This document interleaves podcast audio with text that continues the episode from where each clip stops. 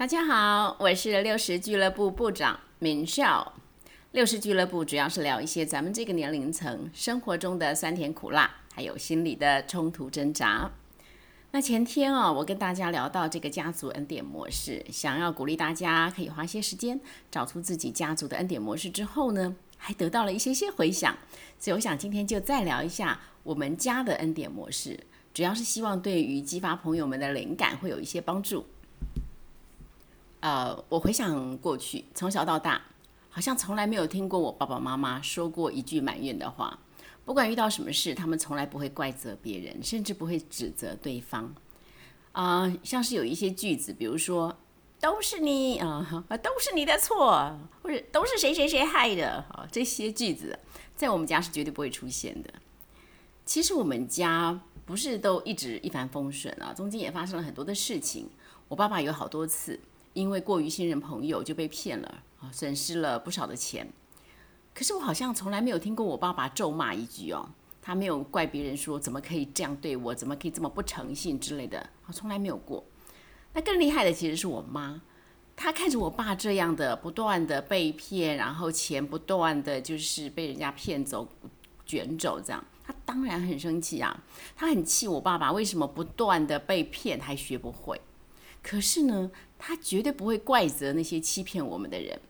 我印象中，他最强烈的字眼就是说我爸为什么学不会，大概就这样了。那我自己跟我两个弟弟啊，也非常明显的继承了我爸爸妈妈这种遇到挫折不啊遇到挫折不埋怨不怪责哈这样子的行为模式。其实有一句话说的很好啊。天下没有失败这件事，失败只是告诉我们该改变一下喽，或者该转个弯喽，如此而已。所以对我们来说，事情受挫不一定是自己的错，但肯定不是别人的错，这是我们的信念。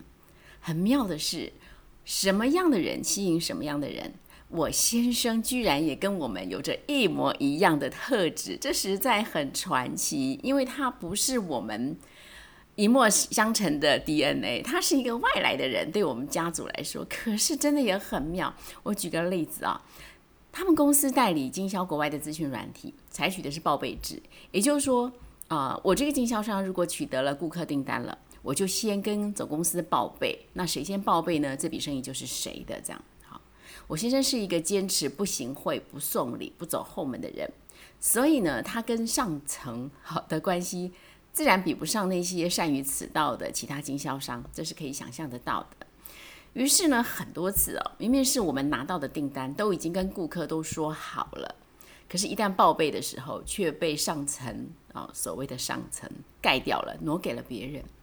这里面不知道有多少的不公不义，闻之无不气愤填膺啊！我可以这样讲。可是哦，我先生每一次在诉说类似这样的事情的时候，总是心平气和，一点怒气都没有，一点愤恨的感受都没有。他非常的呃接纳一切，我从来没有听过他怪责一句，怪责任何人都没有。就这点来说，我真的是要帮他按个赞哦，大大按个赞，我觉得很厉害。那我的两个孩子又比我们更厉害，我们生养陪伴了他们三十年左右。可是这两兄妹的嘴巴里从来没有吐出任何一句批评别人、责怪别人的话，不管是家人、同学、朋友、同事、亲戚，甚至政府，他们都不曾说过一句负面的话。哇，这真的很厉害了！我还没有看过第二个，我常常在想，天下的唯二是不是出现在我们家这样子？其实我们家族当然跟所有的家族一样，都有我们要面对的问题啊。有些问题还真的是需要深度处理的哈，这是一定的啦。不过就坦然接受一切，不怨天尤人这一点来说，这真的是我们家很明显的一个恩典模式。